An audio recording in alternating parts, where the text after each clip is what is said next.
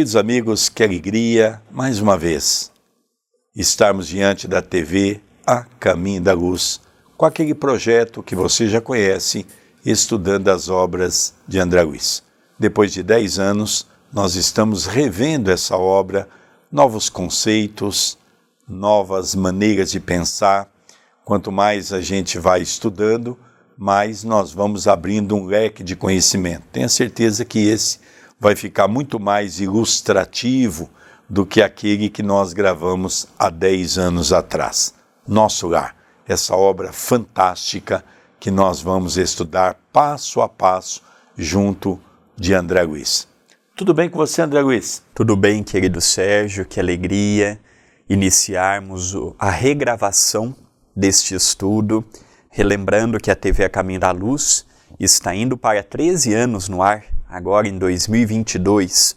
E é interessante que nesse período de 12, 13 anos que a TV existe, o estudo do livro Nosso Lar é o estudo mais visitado em termos de visualizações e esperamos que esta regravação, com uma melhoria na edição e uma melhoria na apresentação, possa levar a você que nos acompanha informações, um estudo e rogamos aos bons espíritos, rogamos a Jesus, rogamos aos cooperadores espirituais do CEPAC, Centro Espírita Perdão, Amor e Caridade, que nos envolvam em mais este estudo.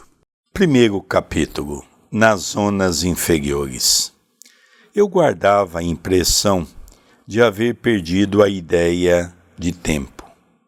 A noção de espaço esvaíra-se-me de há muito. Estava convicto de não mais pertencer ao número dos encarnados no mundo e, no entanto, meus pulmões respiravam a longos austos. Aqui nós começamos a, a ver que a sensação no perispírito é a mesma quando estamos de posse do corpo fisiológico. O perispírito, ele não deixa de ser um corpo, porém mais sutilizado do que o perispírito. Se convencionou a dizer no Espiritismo que nós temos três corpos quando estamos encarnados: o espírito, o perispírito e o corpo físico. Mas Chico Xavier dizia que nós temos sete corpos espirituais. E quem quiser saber um pouco mais a respeito disto, leia um livro Romance de uma Rainha, da médium russa Vera, eu não tenho capacidade para ditar o seu sobrenome, cujo espírito que ditou aquela obra é Conde Rochester. E ali nós vamos perceber um pouco do que estamos vendo aqui. Eu tinha a impressão de que havia desencarnado, mas o meu pulmão respirava o meu pulmão arfava aquele ar, comprimia, soltava. Ele diz aqui também: eu respirava longos austos. Ele vai mencionar ainda nesse capítulo: eu sentia sede, eu sentia fome, a minha barba crescia, a minha roupa envelhecia, mostrando para todos nós que a vida no mundo espiritual não é apenas pensamento, como muitos espíritas apregoam, não? Que vida no mundo espiritual não é apenas a ilusão pensei e realiza, não. A vida nas adjacências do nosso planeta, da nossa dimensão, segue os efeitos naturais de quando estávamos encarnados. A diferença é que a região é mais sutilizada do que a nossa. Desde quando me tornara joguete de forças irresistíveis? Impossível esclarecer.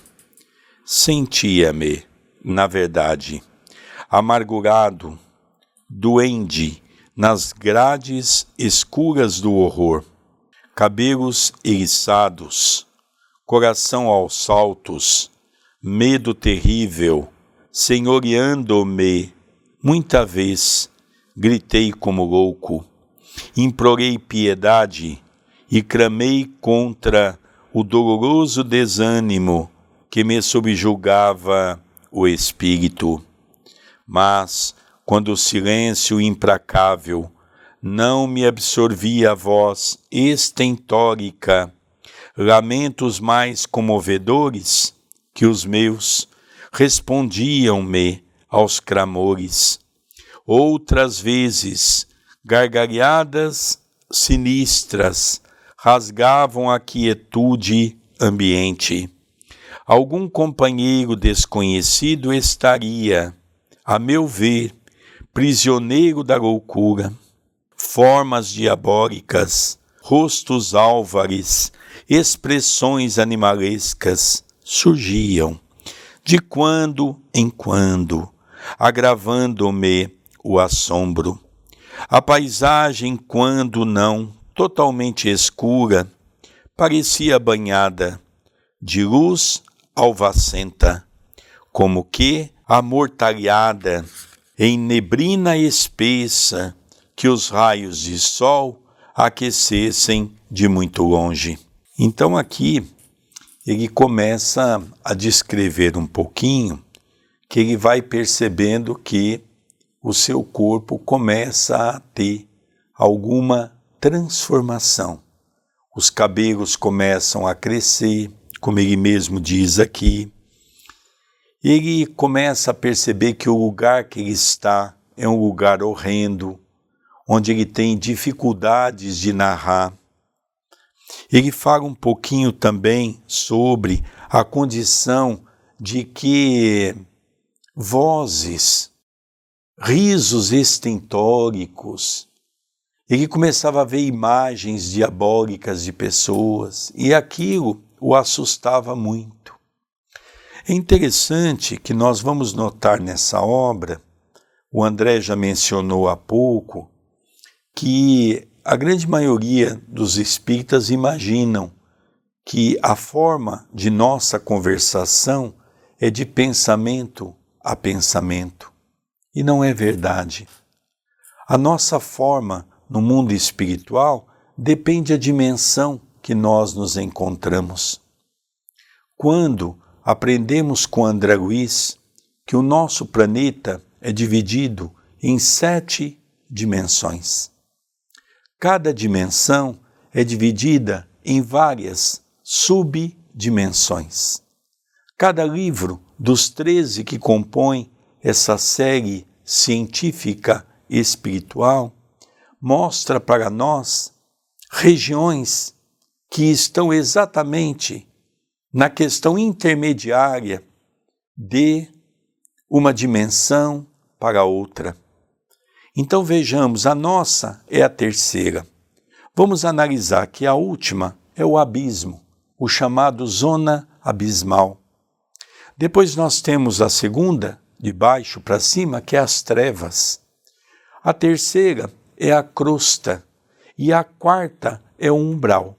Eu vou parar um pouco nessas quatro, que são as que estão mais ligadas à crosta terrestre. Então, os espíritos que estão nessas quatro dimensões são quase que semi-materiais. Tirando a crosta, que é material, as outras é semi-material.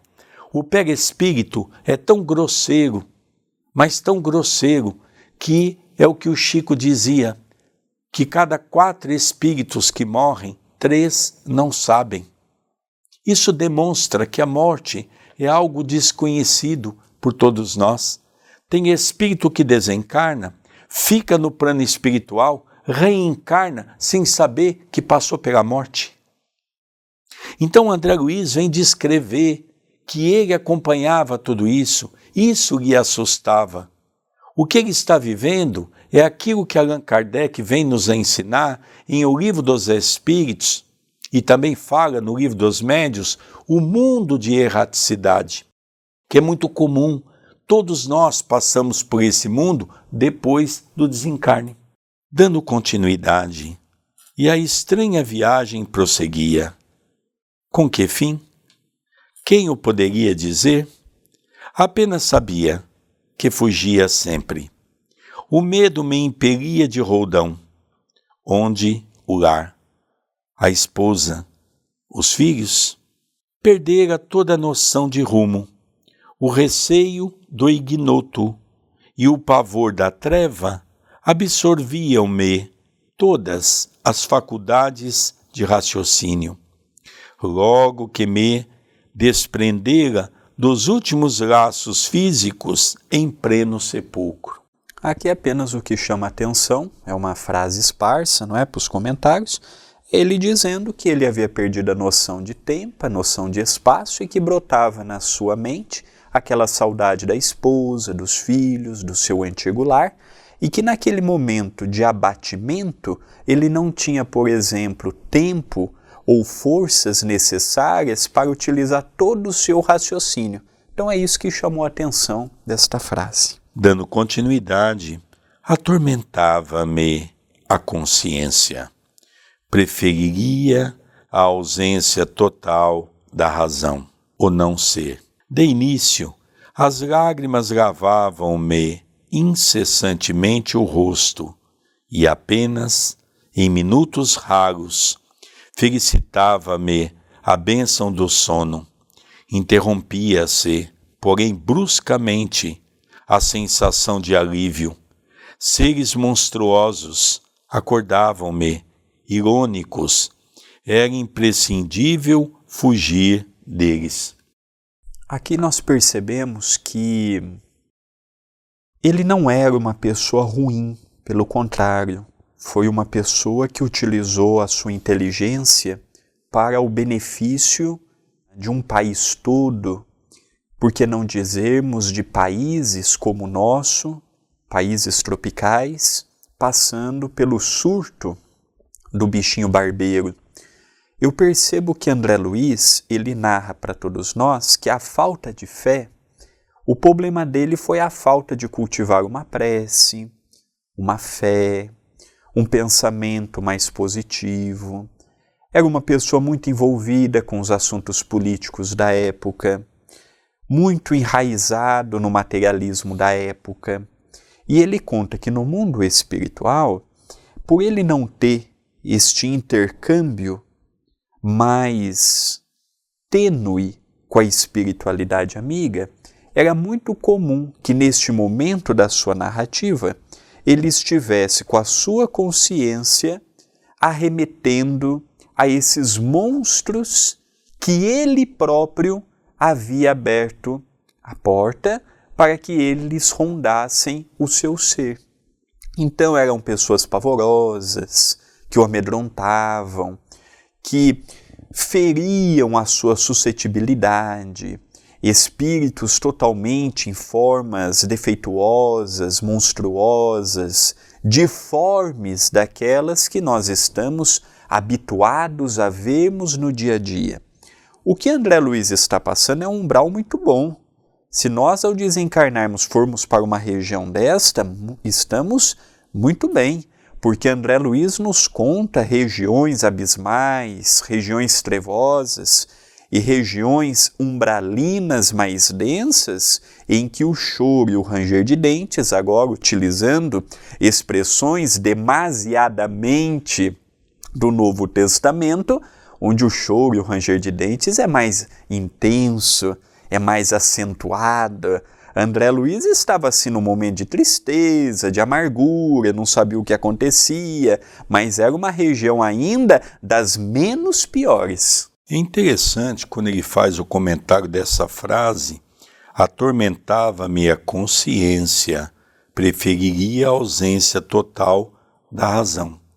Então, nós vemos aqui, relembrando Allan Kardec, na questão 621 do Livro dos Espíritos, aonde está escrito a lei de Deus e os Espíritos respondem na consciência nós começamos nitidamente a perceber que a falta do bem, a falta da caridade, a falta de fé, a falta da lógica no sentido do bem é que fazia falta a ele naquele momento.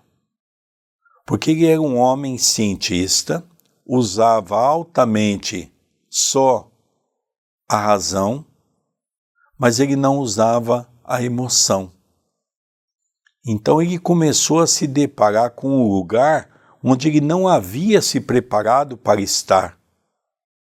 E isso trouxe a ele um choque. É importante nós notarmos isso porque todos nós precisamos nos preparar para o desencarne. É isso que André Luiz vem fazer esse convite para nós. Preparar para a morte significa preparar com a fé, preparar com o bom senso, procurarmos a caridade como instrumento de nossos corações. Ele era uma presa muito fácil, por ser uma criatura intelectualizada, como André já mencionou, gostar das questões políticas, não tinha fé como centro de força da sua condição básica. Isso fez com que ele pudesse ficar na mão desses espíritos que acabaram usufruindo da sua energia.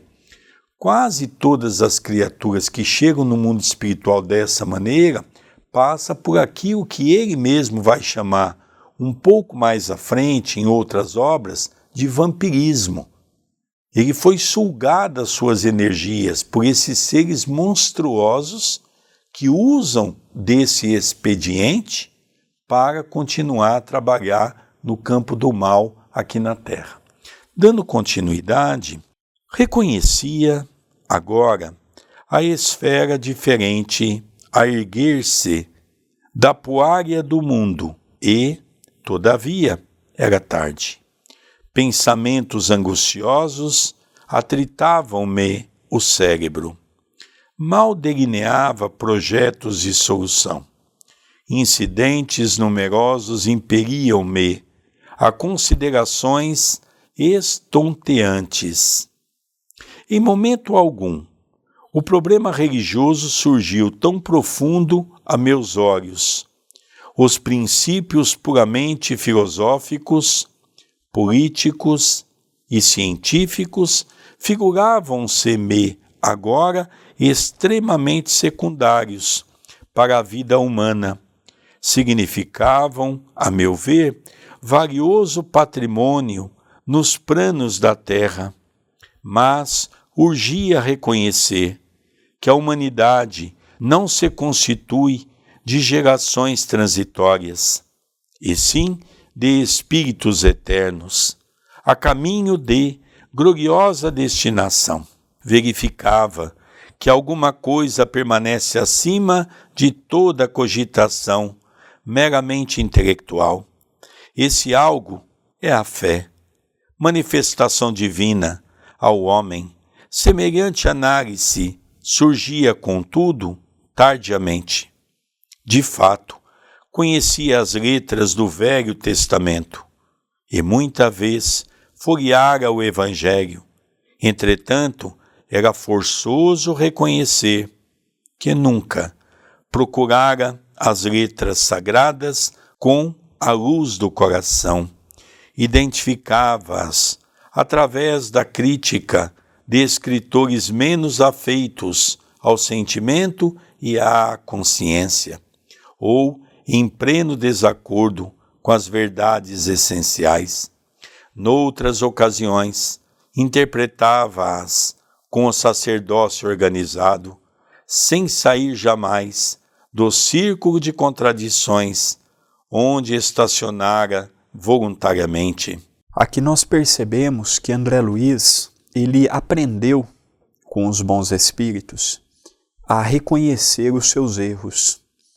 Para mim, nosso lar pode ser visto sob vários ângulos. Um deles, em alguns momentos, uma autobiografia, ele contando os seus próprios dramas. Já contamos inúmeras vezes que o livro ele é um livro truncado, muitas falas que ele fala a respeito de sua última existência, como o Dr. Carlos Chagas, foram modificado. Mas nesse caso não. Aqui ele não teria a necessidade de modificar, porque aqui não identificaríamos quem era. Ele diz que quando esteve na Terra era de família católica, o que naquela época não era surpresa nenhuma no final do século XIX, começo do século XX quase a maioria das famílias eram católicas. Ele teve conhecimento da Bíblia, tanto do Velho quanto do Novo Testamento. E pela sua profissão, pela sua vocação científica, pelo seu estudo acadêmico, ele olhava a religião, mas ele olhava muito pelo viés daquele sacerdócio organizado, que não podia perguntar, não podia indagar, não podia comentar. E quando era feito, Deus não gostava, a igreja não gostava, e para ele isso não funcionava. Porque ele, como um amante de perguntas, e isto é muito claro em toda a sua obra, André Luiz, ele tem uma peculiaridade. Ele era uma pessoa curiosa.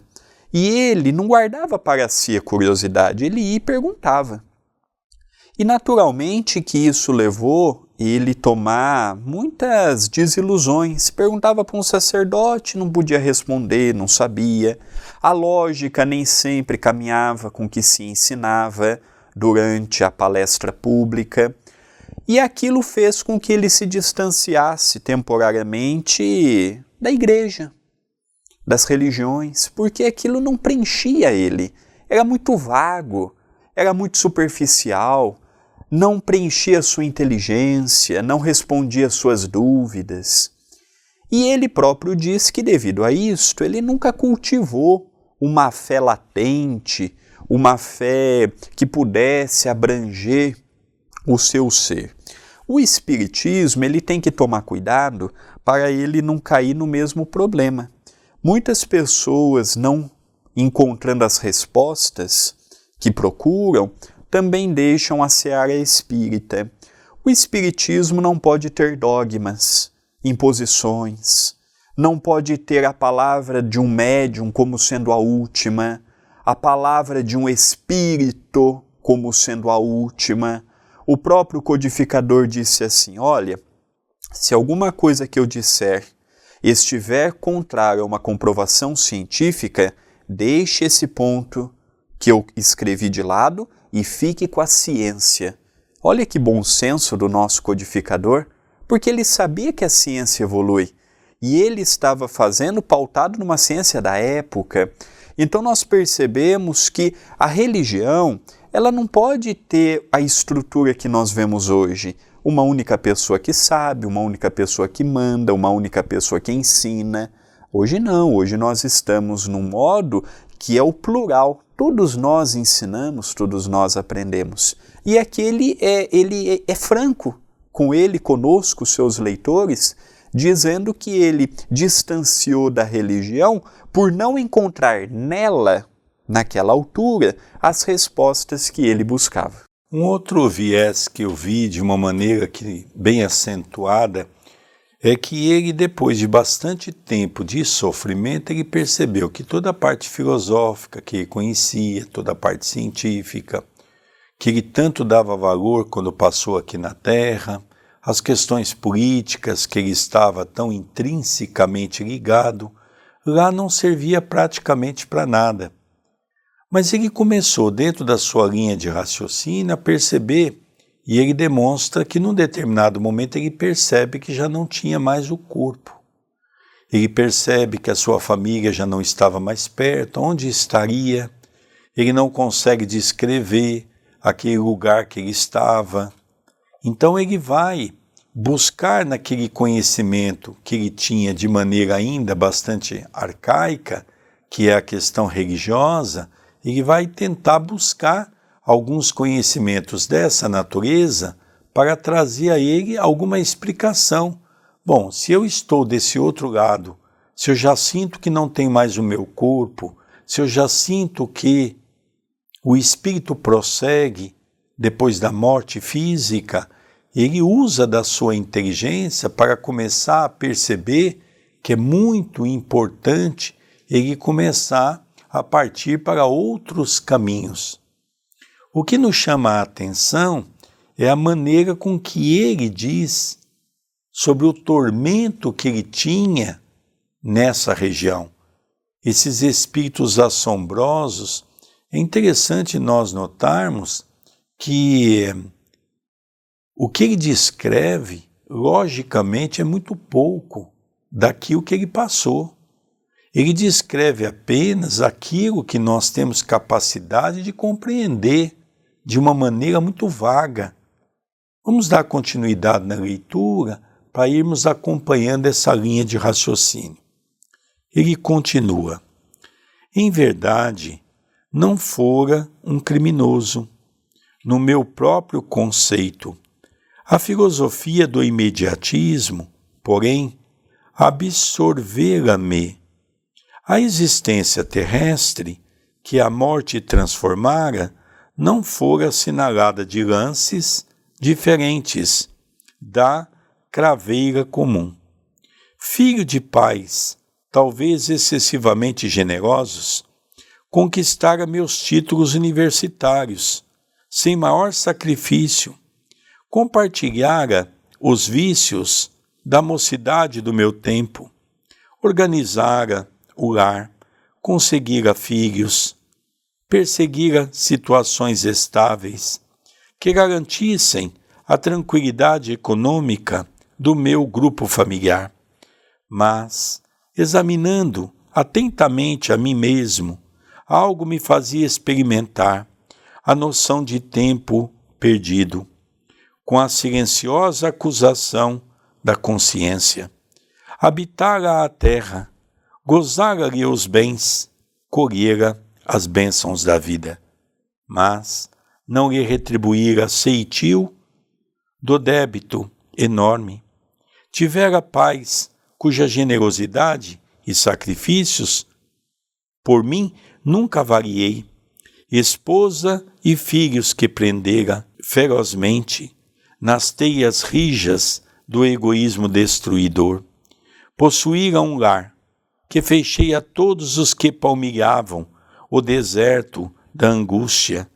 Deliciara-me com os júbilos da família, esquecido de estender essa bênção divina à imensa família humana, surdo a comezinha os deveres de fraternidade. Então nós vamos perceber que Dr. Carlos Chagas, ele perdeu o pai muito cedo. Ele foi criado só pela sua mãe. Ele perdeu o pai com 5 anos de idade. E a mãe tinha, herdou uma fazenda. Os pais de André Luiz tinham uma fazenda em Oliveira, Minas Gerais. Ele é mineiro. E é interessante que hum, a mãe, sozinha, cuidou dele, e, e os tios maternos começaram a ajudar também, a ajudar na orientação. Tanto é que foi por um tio que ele foi estudar no Rio de Janeiro medicina, porque pela mãe ele teria estudado em Ouro Preto. Então nós percebemos que André Luiz ele é um pouco diferente do que nós vemos aqui, mas essa generosidade existia. Ele não era de uma família pobre, ele teve a oportunidade de ter um estudo acadêmico. Naquela época, isso era muito difícil. Ele era filho de fazendeiros. E, e é interessante que ele pegou o final da escravatura aqui no Brasil. A mãe já era uma pessoa muito consciente da importância de tratar os negros com respeito. Na fazenda, eles procuravam ser é, solidários, fraternos, numa época em que a maioria pensava apenas em ter as coisas. Ele teve a oportunidade de ir para o Rio de Janeiro, ele teve a oportunidade de estudar. É muito conhecido André Luiz por ser o estudante das duas velas, porque ele tinha o hábito de acender uma vela, quando essa chegava ao seu fim, ele acendia a outra e ele, enquanto não acabava essa segunda, ele não parava o seu estudo. Era muito dedicado, era muito disciplinado. Ele chegou a ser também professor universitário, dirigente da Fiocruz, que na atualidade está tão em moda falarmos, porque é uma das grandes produtoras de vacina no Brasil, junto com o Instituto Butantan, aqui em São Paulo. A Fiocruz, que quando ele, ele assumiu, ele assumiu no lugar de Oswaldo Cruz que havia desencarnado. E ele ficou alguns anos. Ele teve dois filhos, como Carlos Chagas. Ele era um marido muito comprometido no seu casamento, trabalhava muitas horas, às vezes 14, 15 horas, no Instituto de Manguinhos, que hoje fica a sede da Fiocruz. Tinha dois filhos, o Evandro, o filho mais velho, e o Carlos Chagas Filho. O Evandro desencarnou depois de seis anos que Carlos Chagas desencarnou. Então nós vemos que foi uma perda para a mãe. Perdeu o esposo, passados seis anos, perdeu o filho. Ambos os filhos estudaram medicina, ambos os filhos eram cientistas. Carlos Chagas Filho, por exemplo, ele foi convidado por um dos papas do século passado a ser o dirigente da parte científica do Vaticano. Então nós vemos que ele seguiu passos do pai. Ele seguiu o, o, o senso de pesquisa, era um médico respeitado. Então, Carlos Chagas, ele teve uma família, ele foi convidado pelo governo brasileiro a, a ser, como se fosse hoje, por exemplo, ministro da Saúde, ele que instituiu uma das campanhas de vacinação no século passado. Então, ele foi uma pessoa que teve um papel social, acadêmico, muito grande no nosso país e que não podemos deixar morrer, porque é um orgulho nós falarmos que tivemos Oswaldo Cruz, que tivemos Carlos Chagas, são cientistas que levantam a bandeira para o Brasil. É interessante também no livro contado pelo seu filho, quando ele descobre a vacina, ele foi muito perseguido, porque outras pessoas queriam o título de ser o proprietário da descoberta. E isso deu a ele muitos recursos financeiros, onde ele comprou uma belíssima casa no Rio de Janeiro. E o filho conta que os grandes personagens científicos do mundo todo vinham para o Brasil e ficava na casa dele. Há uma foto, por exemplo, é dele recebendo a visita de Einstein. Quando Einstein esteve no Brasil, e foi visitar o Rio de Janeiro, a capital do Brasil até então, e tem uma foto, Carlos Chagas, o Einstein, outros eminentes cientistas, fora as homenagens que ele recebeu em Portugal, na França, na Itália, na Espanha, na Inglaterra. Ele, ele tinha títulos honorários em grandes faculdades mundo afora. E todo esse pessoal vinha para o Brasil e ficava sediado na casa dele. Era uma casa enorme que eles tinham ali no Rio de Janeiro. Então, o que ele está contando para nós, e isso foi com que fez com que nós mudássemos esse projeto de novamente gravar o projeto do livro Nosso Lar, é porque hoje nós temos muito mais informações que explica o porquê de todo esse sofrimento que nós acabamos de ler. De repente ele cai em si que todo aquele homem que estava revestido na figura de Carlos Chagas, um homem tão poderoso na sua época, de tanta fama, que recebeu tanto dinheiro e que usou isso, como é natural de quase todos os homens que não têm um viés religioso, para o seu conforto e o conforto da sua família, isso fez com que ele chegasse no mundo espiritual como um mendigo, ou seja, uma pobreza extrema na questão espiritual. Então, quando nós passamos a ter essas informações, elas passam a ficar mais repletas, elas passam a ficar mais completa para todos nós. Por isso, nós víamos a necessidade de refazer esse projeto para analisar de alguns momentos aqui importantes da vida de Carlos Chagas, alguns momentos que teve que ser adulterado por questões de que a família estava, e era uma família muito conhecida naquela época, então se viu a necessidade de colocar isso. Mas o sofrimento, com certeza, é real.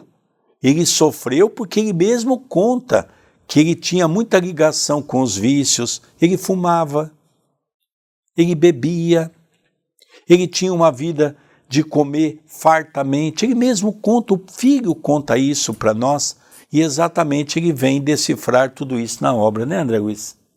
Dando continuidade, enfim, como a flor de estufa não suportava agora o clima das realidades eternas, não desenvolvera os germes divinos que o Senhor da vida colocara em minha alma, sufocara-os criminosamente no desejo incontido de bem-estar, não adestraga órgãos para a vida nova. Era justo, pois, que aí despertasse à maneira de areijado que, restituído ao rio infinito da eternidade, não pudesse acompanhar, senão compulsoriamente, a carreira incessante das águas, ou como mendigo infeliz que exausto, em pleno deserto, perambula à mercê de impetuosos tufões. Percebemos, neste penúltimo parágrafo, que ele menciona, por exemplo, não adestrar a órgãos, não é? Não preparar para a vida nova. Preparamos muito para a vida atual. Vivemos intensamente o hoje e esquecemos de viver o hoje já com a cabeça no amanhã. Eu vejo muitos espíritas, por exemplo, com medo da morte. Muitas pessoas me perguntam, André, você tem medo da morte? Eu falo, não. E todos os dias eu já preparo se amanhã eu for convidado a morrer. Minha esposa tem que continuar a jornada dela. Meus familiares têm que continuar a jornada deles. E se eu for convidado para o mundo espiritual, eu tenho que estar pronta. Porque hoje eu posso ser jovem, mas às vezes no meu projeto reencarnatório não é para passar dos 30 anos. E não podemos ter apego excessivo.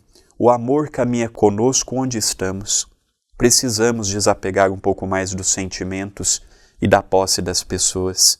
Isso não é ser frio, isso é ser realista. É nós compreendermos que hoje estamos juntos e daqui a pouco teremos um até breve.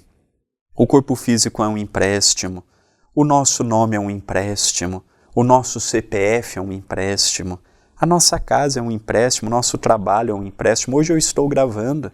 Amanhã, se eu não estiver, um outro estará com o nosso querido Sérgio fazendo melhor do que eu. É a vida. Para a vida é o instante. E ele diz que ele não preparou os seus órgãos, ele não preparou a sua alimentação, ele não preparou os seus sentimentos. Ele chegou no mundo espiritual diferente do modo que nós podemos chegar. Nós sabemos que a morte é um até breve. Diga-se de passagem, existe uma diferença entre morte e desencarne. Morte é o corpo. Meu corpo pode morrer, mas não quer dizer que eu desencarnei. O suicida, por exemplo, ele morre, mas ele não desencarna, porque ele fica acompanhando por bom tempo ainda o sofrimento do seu corpo físico. Inclusive ligado no próprio corpo físico. Isso foi o que fez com que ele sofresse, né, André? Porque essas, nós vamos ver um pouco à frente que esses espíritos que se apresentavam a ele dizia que ele era um suicida e não aceitava isso como eu suicídio. Vocês estão com brincadeira. Pelo contrário, eu amava a vida. Então ele fala aqui de adestrar os órgãos porque ele acabou com seu pulmão, porque ele fumava. Ele acabou com seu estômago porque ele comia de maneira desregrada. Ele acabou com seu fígado porque ele bebia. Sem dúvida, é uma questão assim que nós precisamos urgentemente também adequar os nossos órgãos. Estamos num momento difícil, com pessoas desencarnando, com pessoas retornando à pátria espiritual, e não estamos isentos de sermos os próximos. E se chegarmos no mundo espiritual sem prepararmos os nossos órgãos, André poderia dizer assim: Eu não fui espírita, eu não sabia que a vida continuava após a morte. E nós que somos espíritas? E nós que ouvimos e lemos o que estamos lendo? Não vamos ter esta justificativa. Portanto, nós precisamos urgentemente adequarmos os nossos órgãos para no amanhã nós sermos convidados a uma nova região espiritual. Encerra André Luiz dizendo: Ó oh, amigos da terra, Quantos de vós podereis evitar o caminho da amargura com o preparo dos campos interiores do coração? Acendei vossas luzes antes de atravessar a grande sombra. Buscai a verdade antes que a verdade vos surpreenda. Suai agora para não chorardes depois. Então ele fala: olha, vocês estão tendo uma oportunidade que eu não tive. Vocês estão tendo a oportunidade de ouvir sobre o mundo espiritual, de ler sobre o mundo espiritual, de interagir com o mundo espiritual. Eu não tive essa oportunidade. Vocês podem pular esta etapa que eu estou pulando, mas hoje nós vemos tanta vaidade, nós vemos hoje tanto, tanta briga por protagonismo, nós vemos hoje tanto modismo dentro do Espiritismo, tantas obras que não são sérias, tantos oradores que não são fidedignos a Allan Kardec, que nós possamos retomar as origens, compreender o convite de André Luiz, compreender a proposta de Allan Kardec e sermos aqui na Terra um verdadeiro espírita cristão. André Luiz encerra esse capítulo chamando a atenção de todos nós para que nós não cheguemos no mundo espiritual da maneira com que ele chegou. Ele chegou como mendigo, ele chegou como aquela criatura que estava despreparado para tudo. E assim é a grande maioria dos espíritos que desencarnam porque a única preocupação na terra foi com o dinheiro, com os seus bens, com o poder, com a sua família, principalmente nesses momentos da pandemia, que eram momentos que nós estávamos percebendo que a religião estava cada vez mais afastada da criatura humana. E nós nos afastando da religião, nós não tivemos a oportunidade de dar aos nossos filhos uma condição religiosa. É isso que André Luiz vem nos convidar a revermos o nosso conceito, a revermos a nossa posição e a tornar criaturas melhores para chegar melhor do que ele no mundo espiritual. Ao encerrarmos o primeiro capítulo do livro Nosso Lar, nós gostaríamos de convidar os amigos e as amigas a cooperarem com o canal da TV A Caminho da Luz, começando pelo próprio vídeo que estão vendo. Deixe o seu like e o seu comentário. Se você crê que o vídeo é válido, fidedigno com Allan Kardec, com Chico Xavier, com o espírito de André Luiz, pegue o link. Divulgue no Facebook, no Telegram, no WhatsApp, no Instagram, nas suas redes sociais. Leve a mensagem para que outras pessoas possam estudar conosco. Convidamos também a se inscreverem no canal da TV Caminho da Luz. E o canal também disponibiliza o Seja Membro. O canal é um dos braços que compõe o CEPAC, Centro Espírita Perdão, Amor e Caridade. Ao se tornar membro do canal, você escolherá o valor que fica bom para você e o período que você puder nos ajudar estará fazendo a diferença nas atividades assistenciais que possuímos em Itapira. Pedimos também que entre em contato conosco, mande sua dúvida, sua sugestão, seu comentário através do WhatsApp 19 997 782794 ou pelo canal no Telegram Divulgando Espiritismo. E você também pode cooperar com o CEPAC adquirindo um livro em nossa loja virtual loja a caminho da luz.com.br. Queridos amigos, nós encerramos então o primeiro programa do livro Nosso Lar, nessa nova roupagem que estamos fazendo depois de 10 anos. Até o próximo programa e agradecemos a nosso Senhor Jesus Cristo por nos darmos força e coragem para esse projeto da TV A Caminho da Luz, que é o programa Estudando as Obras de André Luiz, o livro Nosso Lar. Um beijo no seu coração. Votos de muita paz, de muita luz e até o próximo programa.